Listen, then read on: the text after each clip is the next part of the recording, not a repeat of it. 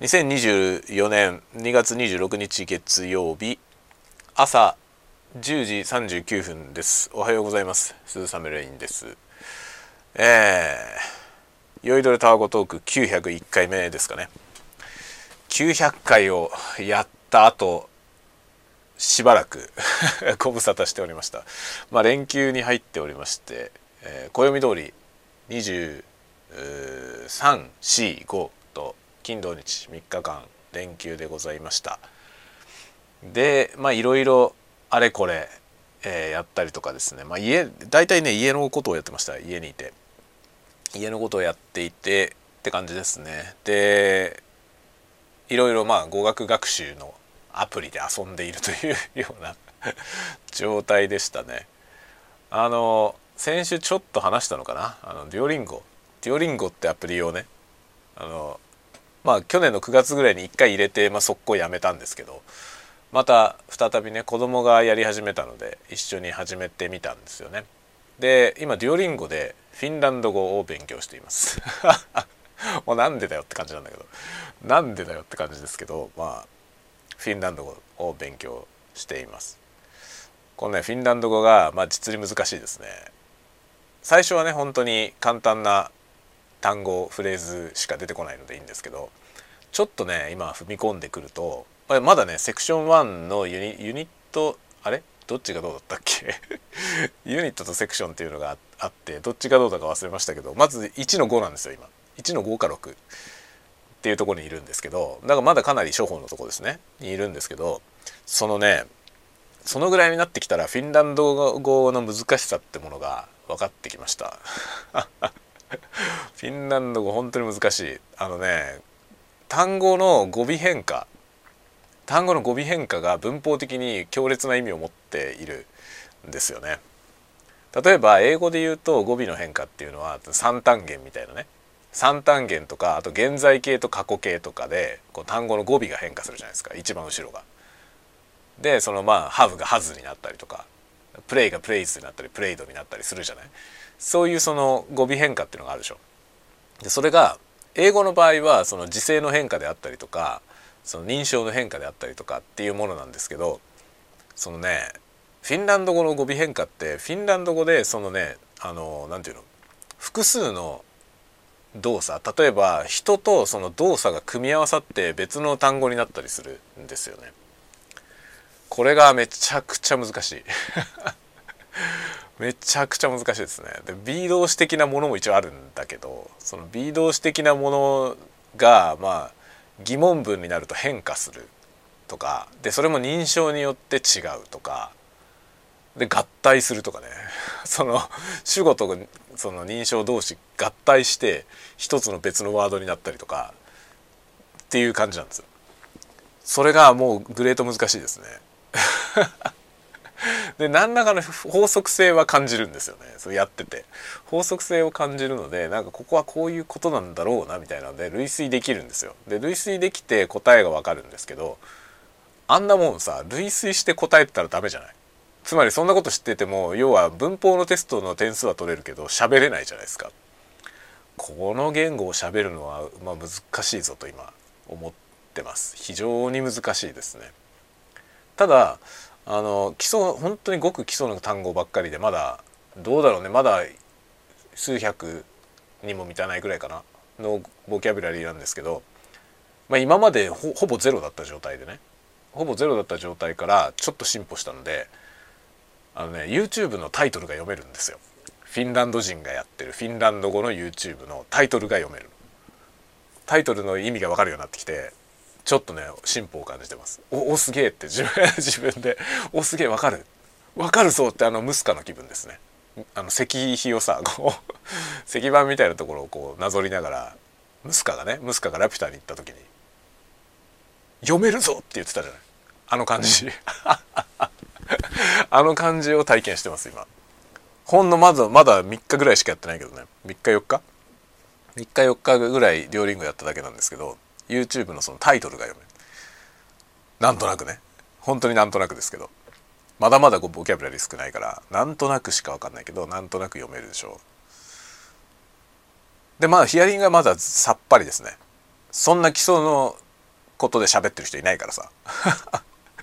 その日常会話でベラベラ喋ってるやつを聞くのはまあまあ全然無理ですまだ。全然無理だけどでも音としてはそんなに聞きにくい音はなくて分かりそうな気がするねこれをこの調子でやっていけば1年くらいやれば Vlog が聞ける程度にならないかなと ならないかなと思いながら希望的観測でやっておりますが楽しいですね。で、まあ、デュオリンゴね最初の1週間が終わりまして最初の1週間のうちの最初3日ぐらいは英語やってたんで英語やって、まあ、途中からフィンランド語にこう切り替えてやりましたけど1週目の集計が終わって次のリーグに上がりました。ダントツぶっちぎりで1位でしたね。あのブロンズリーグ。一番最初ブロンズから始まるんですけどそのブロンズリーグのその、まあ、獲得経験値みたいなやつですかね。それが2位の人の10倍。やりすぎだろっていうね。完全にやりすぎなんですけど本当に連休中どうだろう。1日4時間くらいやってましたね多分。途中で電池なくなってさ iPhone の電池なくなってあの外部電源でブーストしながらやってましたね。あの何？モバイルバッテリーみたいなやつ？つけて。もうどんだけやるのよみたいな感じですけどね。そのぐらいやってました。まあさすがにね今日以降はもう仕事しながらなんでそんなにはできないんでまあ、日課をこなしつつ少しずつやっていく感じかなと思っています。であとねあの名刺名刺のアプリで8っていうの知ってますか？すごい有名な名刺アプリなんですけど。僕この8ってアプリを10年以上前にインストールして、まあ、ちょっとやってみたんですよ。自分の名刺をスキャンしてね。でも当時すごいなんかローテクなアプリでこれ。画像処理とかじゃなくてなんかそのねスキャンした画像を回収して人間の手で解析してとか言ってたの。そんなアホな話ないだろっていうさ。そのスキャンした文字のディテクションとかの機能がなくて結局ねその画像データを回収してでそのバイトの人がそれをデータ入力してるみたいな超アナログな話だったのよね8っていうやつ。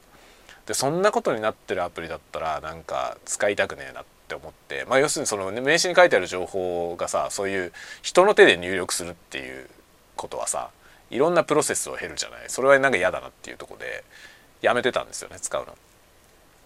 使うのやめてたっつってもアカウントあるままそのまま放置してたんですけどそしたらなんか最近ねその通知がいっぱい来るんですよね。いろんなとこで名刺交換したらその人と8でつながりましたっていう通知が通知が来るんですよ。であ何みんな8ってやってんだと思って。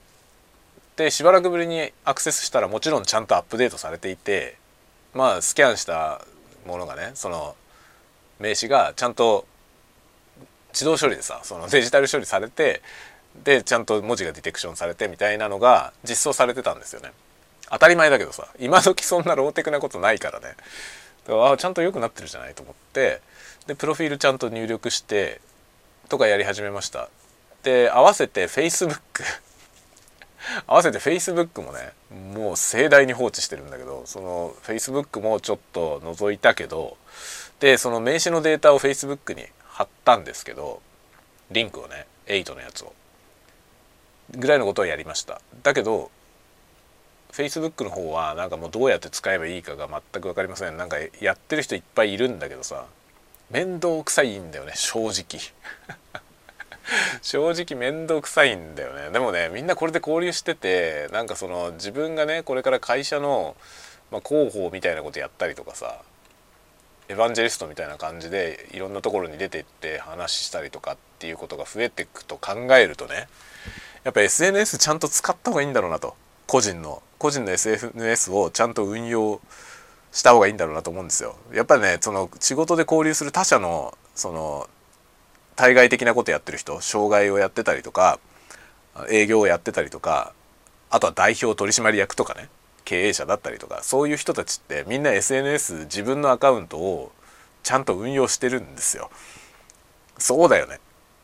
もう今そういう時代だよね。分かってるんですよ。分かってるからやらなきゃなと思ってます。思ってるけどだるいねこれは。って感じですねなので今僕の Facebook は何も何もしてないんだけどちょっとプロフィールちゃんと書いたりとかやろうかなと思ってまあね時々もうかなりの義務感で開いてはいます開いてるけどもうね積極的に書いてる人が特定の人しかいなくてさでまああんまし面白くはないんだよな。あんまし面白くはなくてどうしようかなって感じですね。まあ一応でもやらなきゃなと思ってるので頑張ります。頑張ってやっていこうと思います。ではではではではまた次回のタワゴトークでお待ちしております。またね